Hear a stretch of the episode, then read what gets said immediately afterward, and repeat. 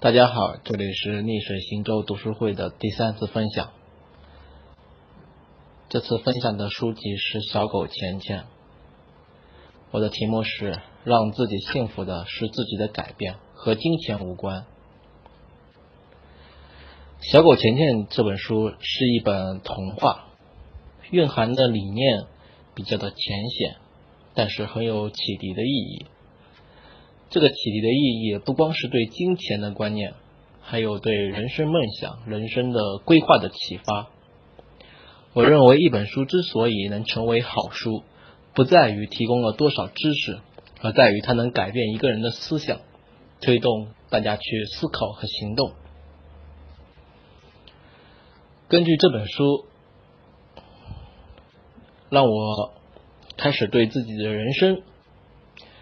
呃的规划进行了调整。本来我在看《小狗钱钱》这本书之前就已经读过相关的书后，给自己做了人生的规划。看了《小狗钱钱》这本书后，更加深了这种认识。一本书有时候并没有那么神奇的力量，让一个人马上去改变。但看了很多书，慢慢的积淀下来，让自己真的改变了。一，我对自己的人生愿望进行了更细腻的思考，选择出了最重要的三个愿望，可以供大家借鉴一下。我的三个最重要的愿望是：一，考上考上心理学硕士。呃，对此，我的梦想储蓄罐是要为此准备好每年八万的学费，共计十六万。二是学好英语。学好英语的目标是能够看懂英文英文书籍，看得懂呃英文报纸，能绘画交流。我的中长期目标是在三十五岁前实现去美国留学的目标。为此，梦想储蓄罐要准备三十万的读书准备金，每年五万块。三是练好演讲能演讲能力。为此，我计划了每周一讲，每次讲两分钟。呃，此外还要积累一百个小故事，作为演讲和写作的素材库。为了实现这些愿望，按照书中的呃小狗钱钱的说法，我要给每一个愿望贴一张照片，把愿望视觉化，嗯，激励自己，为了愿望拼搏。好，规划好了，第二点就是行动。行动起来！我要把愿望，也就是这个大目标，分解成一个个小目标，并针对这些小目标列出呃具体的量化的计划。按照游戏化的思路，呃，为了激励自己把这些计划做下去，设计了打卡、积分、角色扮演这些游戏化的要素。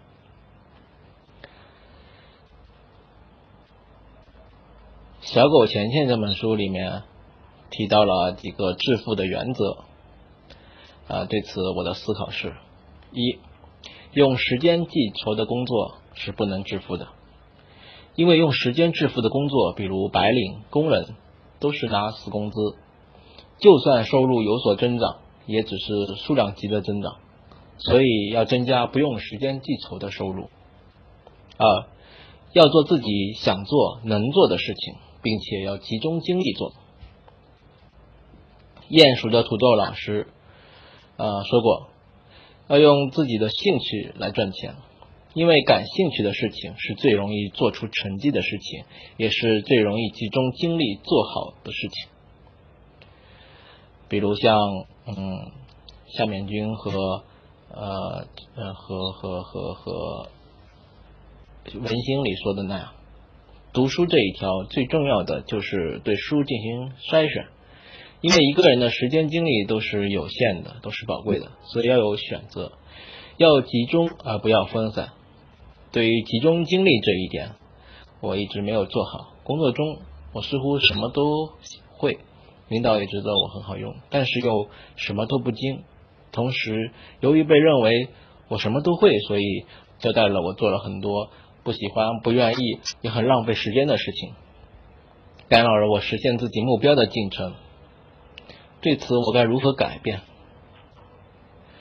也许就应该像书上说的那样，集中精力找到自己想做、能做好的事情来做。我想做、能做好的事情又是什么呢？也许是我的三个愿望吧。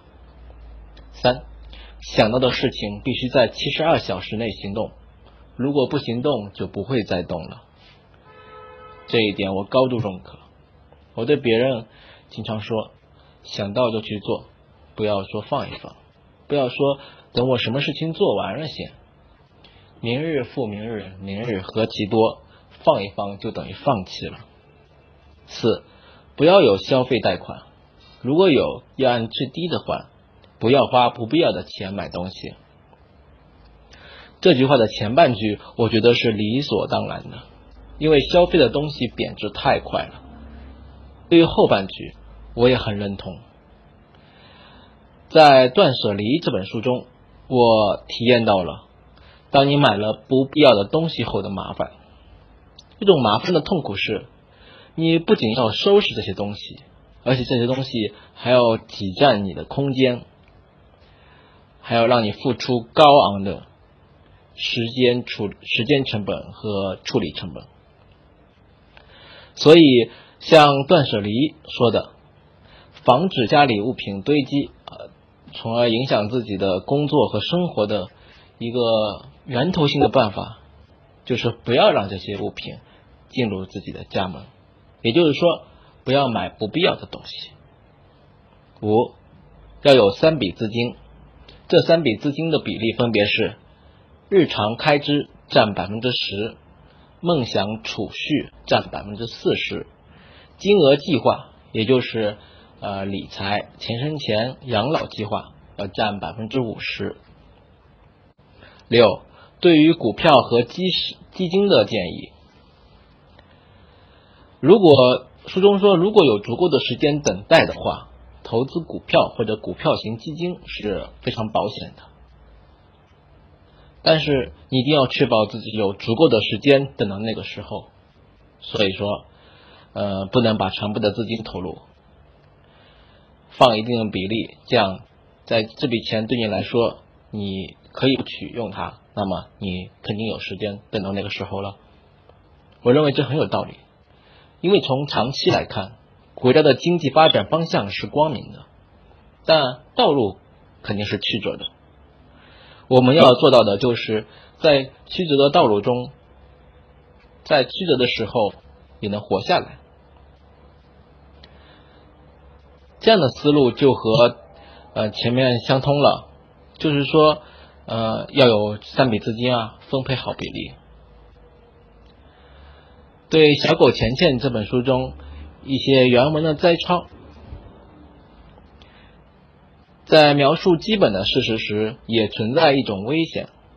我们常常会过于迅速的做出结论，这我已经知道了，似乎认识几个关键词就足够了。这是《小狗钱钱》一本书中的呃一段原文。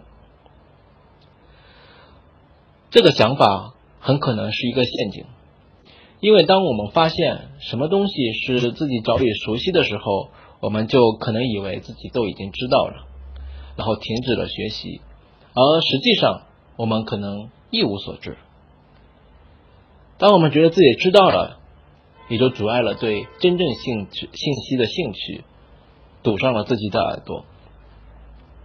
这其实也就是知易行难、知行不合一的问题。很多事情你以为自己知道了。但你不去行动，没有行动，执行不了你知道的事情，其实恰恰说明你还不知道。你的知道只是表面的、肤浅的了解了这个事情的存在，而不是深刻的领悟了、理解了和认同了。用心理学里面认知心理学的角度来解释这个问题，就是虽然你了解了这个知识、这个道理，但是你并没有把这个道理。呃，颠覆掉你已有的认知模式，并没有把这个道理融入到你的知识结构中去。所以说，你只是知道了这个道理，但是你并不是真的认同它。也就是说，当你说自己知道了，但是不去做，其实说明你不知道。下面是一段原文，并非困难使得我们放弃，而是因为我们放弃才显得如此困难。啊，这句话真的太好了！我认为我们我人生最大的感悟就是做事要懂得坚持，要持之以恒，不要放弃。书中提及的常见的理财错误观念啊，我也罗列了一下：一。钱并不是一生中最重要的东西，大家觉得这句话怎么样？这是吉亚妈妈常跟吉亚说的话。这句话看似正确，但是不够精确。小狗钱钱给出了更精确的解读。他说：“我也不认为钱是一生人一生中最重要的东西。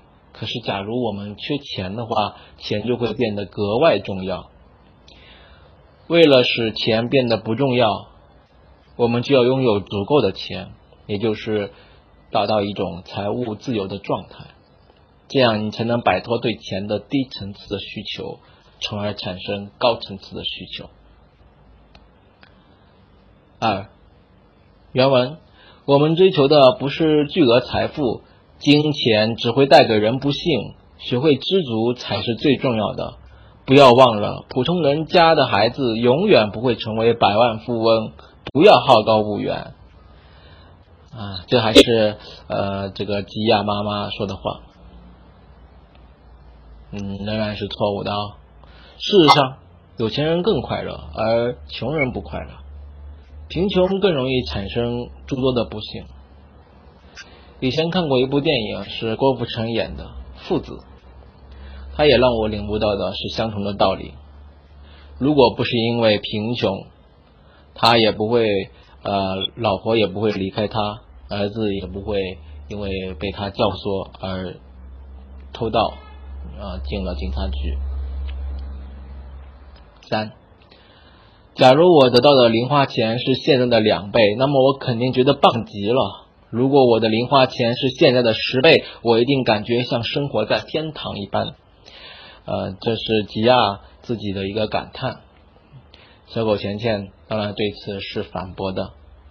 小狗钱钱说，在自己没钱的时候，我们幻想收入翻几倍就能解决现在的问题，但前提是我们的支出没有随着收入的增加而增加。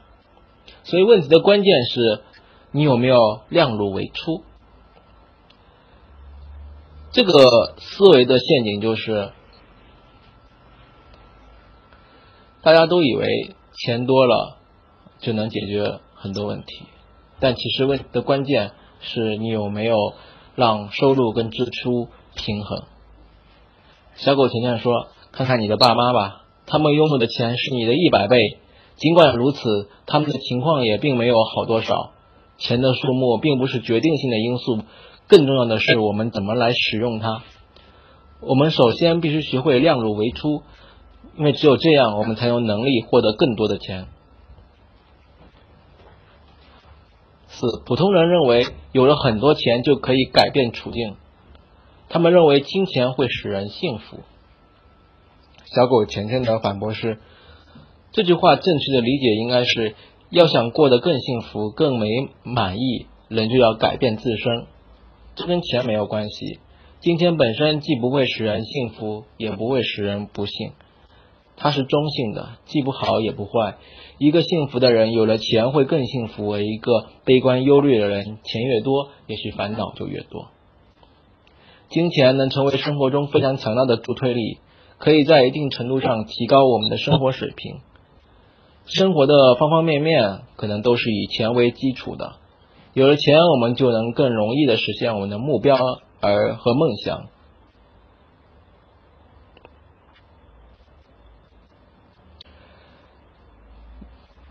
上面我们已经了解了本书的主要内容，那么该怎么行动呢？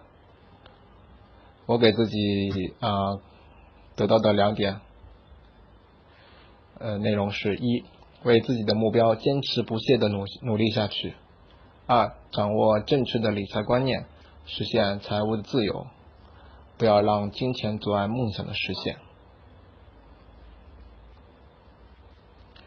大家如果对上述文字感兴趣的话，可以关注微信号、个人微信公众号“逆水行舟读书会 ”，ID 是 C O Reading。再见。